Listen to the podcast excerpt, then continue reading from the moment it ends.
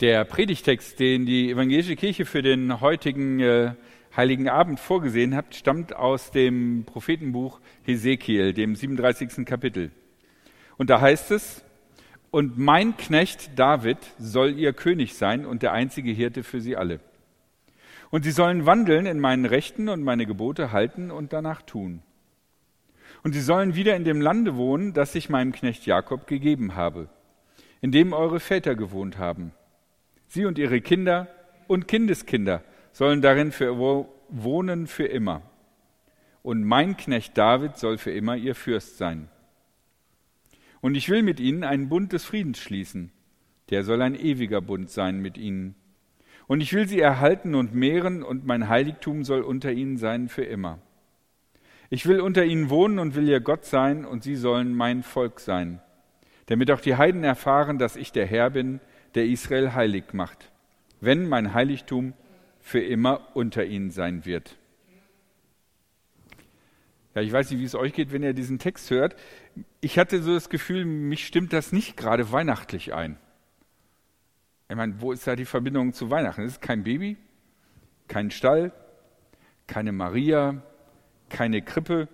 All die Dinge, die für uns Signale für Weihnachten sind, kommen in diesem Text nicht vor. Und wenn dieser Text nicht so weihnachtlich erscheint, liegt das daran, dass unser Fokus bei dem Ereignis Weihnachten ganz, ganz stark auf die traditionelle Weihnachtsgeschichte ge gesetzt ist. Auf die Geburt Jesu, auf das Drumherum, die, die, die vollen Herbergen, wo keiner mehr Platz findet und natürlich Ochs und Esel. Oder weihnachtlich ist für uns, dass äh, bestimmte Traditionen damit verknüpft sind. Und so sehen wir weniger von dem, was Weihnachten bedeutet und mehr Dinge, die eigentlich darum herum gebaut sind. Zum Beispiel ein Weihnachtsgottesdienst ohne Tannenbaum. Das wäre irgendwie traurig, oder? Aber es ist halt leider eigentlich gar nicht irgendwie was, was mit Weihnachten zu tun hat. Was also kann dieser Text aus Hesekiel mit Weihnachten zu tun haben? Das ist die Frage. Und das ist mein erster Gedanke, Verbindung von Weihnachten und diesem Text. Hesekiel erlebt, erlebte die Zeit, in der Jerusalem von Babylon zerstört wurde. Er erlebte, wie der Tempel, das Zentrum, das Heiligtum zerstört wurde. Und das hat ihn sicherlich tief betroffen, weil sein Vater war Priester und arbeitete vermutlich an diesem Tempel, den die Babylonier zerstörten. Und Hesekiel gehörte zu den Menschen, die von Israel, dem von Gott versprochenen Land, weg nach Babylon deportiert wurden. Das war ungefähr 589 vor Christi Geburt. Und dort in Babylon, im Exil, dort wurde er zum Propheten und trat circa 20 Jahre als Prophet auf. Aber sein Heimatland, aus dem er verschleppt worden war, hat er vermutlich nicht wieder gesehen. Was ist also die Verbindung von Hesekiel zu Jesus oder der Geburt Jesu? Auch wenn die Israeliten zur Zeit Jesu in ihrem Land lebten, anders als jetzt äh, die Israeliten beim Hesekiel, gab es in beiden Zeiten eine große Sehnsucht nach Unabhängigkeit von Großmächten und damit verbunden eine Art Patriotismus und auch ähm, eine religiöse Erwartung.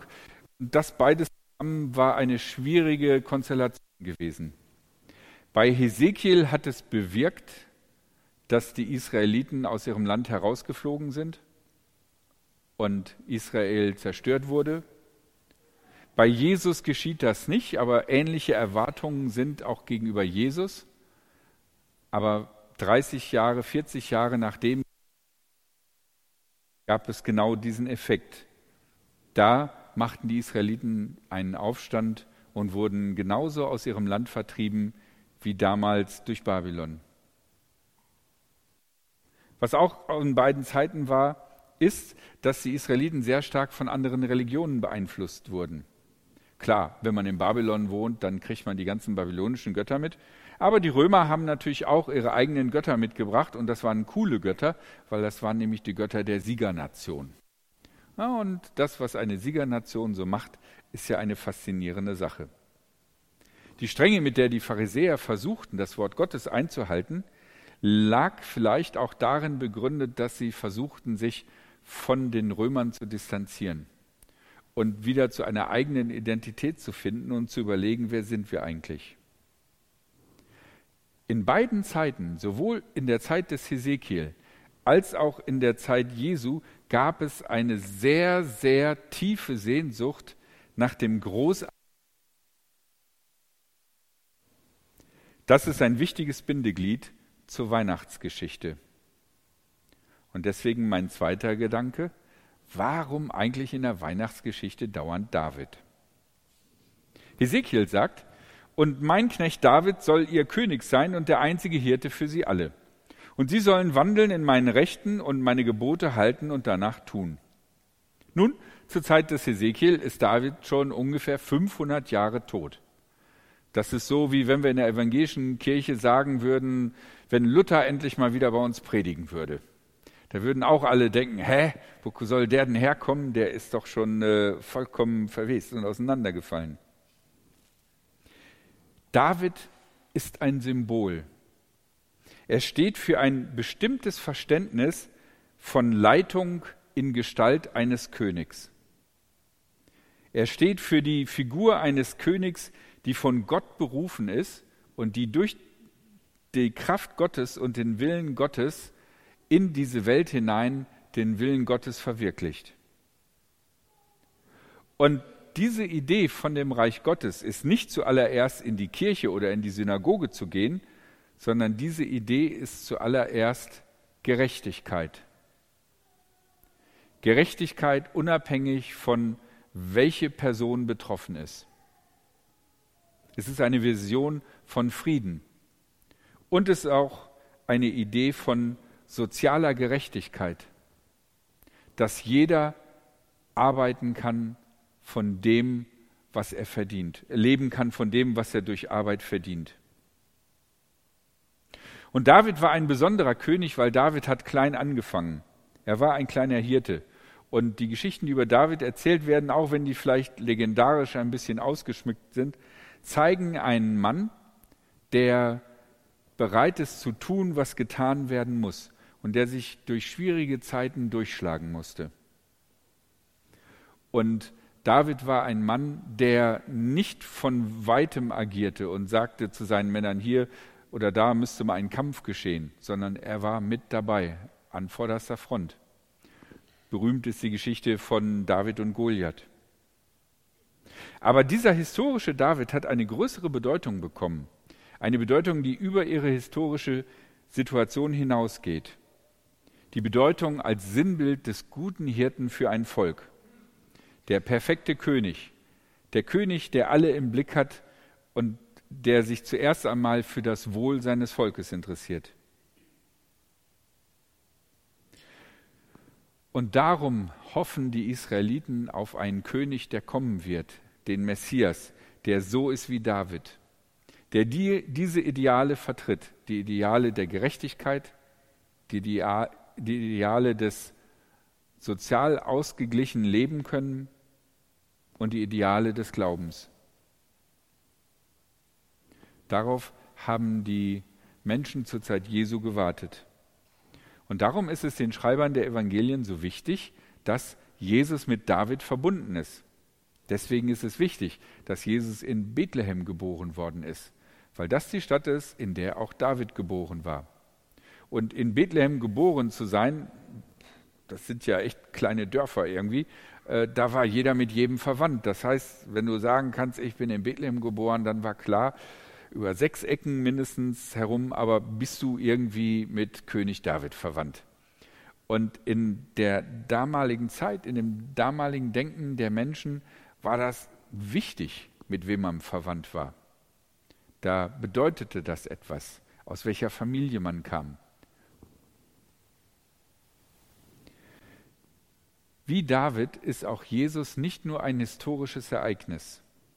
Die Person, die um wahrscheinlich drei Jahre vor Christi Geburt geboren wurde, Da gab es so einen kleinen Glipscher in der Zeitrechnung beim Umstellung des Kalenders und die irgendwann in den 30er Jahren gestorben ist, sondern er hat eine Bedeutung, die über dieses Leben, dieses biologische Leben hier in dieser Welt hinaus viel, viel größer ist. Denn in Jesus ist Gott Mensch geworden, um uns nahe zu sein.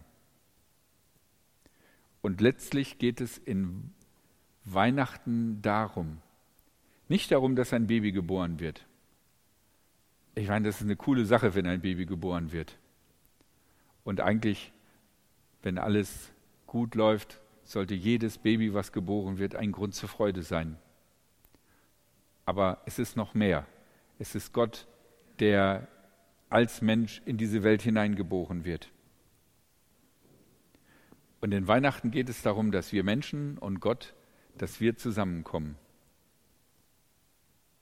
Tja, warum jetzt Weihnachten und nicht Wintermarkt? Die Pharisäer hofften, dass wenn das Volk mal fromm genug wäre, zum Beispiel den Sabbat richtig gut halten würde, dann würde Gott sich über sein Volk erbarmen und würde sie denken, Mensch, die geben sich echt Mühe, jetzt sollte ich denen endlich zur Belohnung den Messias schicken. Und so warteten sie an jedem Sabbat und insbesondere während des Passafestes darauf, dass der Messias endlich kommt. Aber Jesus ist gekommen einfach so.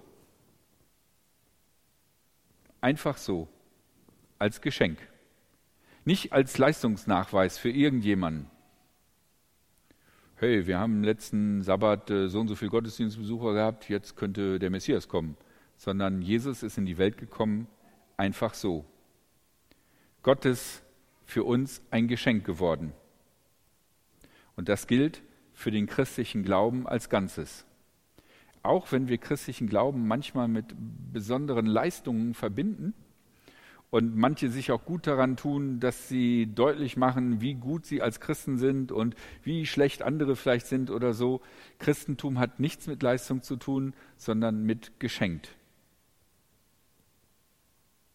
Die Vergebung in Jesus Christus ist ein Geschenk, kein Leistungsnachweis, nichts, wofür ich etwas vorab erbringen muss. Und deswegen, weil das Zentrum des christlichen Glaubens ein Geschenk ist, was nicht erworben werden kann, sondern was nur angenommen werden kann, ist an Weihnachten zu schenken eigentlich gar nicht so dumm, sondern eigentlich eine ziemlich coole Idee, um das deutlich zu machen. Manchmal neigen wir Eltern dazu, das zu verwässern, indem wir sagen, so dumme Sätze sagen wie, also wenn das in Englisch so weitergeht, dann weiß ich aber nicht, ob der Weihnachtsmann dir was bringt. Da verknüpfen wir dann auf einmal Weihnachten und Geschenke mit Leistung. Aber die Grundidee ist, geschenkt ist geschenkt. Ein Geschenk kriegt man nicht, weil man was geleistet hat, sondern weil man es kriegt. Denk an Geburtstag. Ich meine, welches Baby hat an Geburtstag was geleistet? Eigentlich hat die Mutter was geleistet, ja? aber oder so. Vielleicht der Vater, weil er nicht in Ohnmacht gefallen ist. Aber ansonsten ist da keine Leistung und trotzdem kriegst du am Geburtstag Geschenke weil es toll ist, dass du da bist. Und Jesus ist in diese Welt gekommen für uns als Geschenk. Und das zu feiern ist eine gute Sache. Und unsere Weihnachtstradition mit dem Schenken ist sicherlich auf alle Fälle irgendwie kommerzialisiert worden. Und äh, was manchmal in der Stadt die letzten Tage vor Weihnachten abgeht, ist der Wahnsinn. Also gestern irgendwie sind ja wohl die Automaten auch noch, nee, es ist EC-Karten bezahlen ausgefallen, dann sind alle Leute zu den Automaten gerannt, dann waren die Automaten wohl leer. Irgendwie, und, und jemand hat mir erzählt, bei der Sparda Bank war aber gerade ein Geldtransporter, also sind alle zu dem EC-Automaten gegangen. Also klar, da ist dieser Weihnachtswahnsinn. Und man kann sich darüber streiten, ob das sinnvoll ist. Vor allen Dingen viele der Geschenke braucht man ja gar nicht. Vor allem diese wunderschönen Sachen, die man geschenkt kriegt, irgendwo hinstellt und die dann verstauben.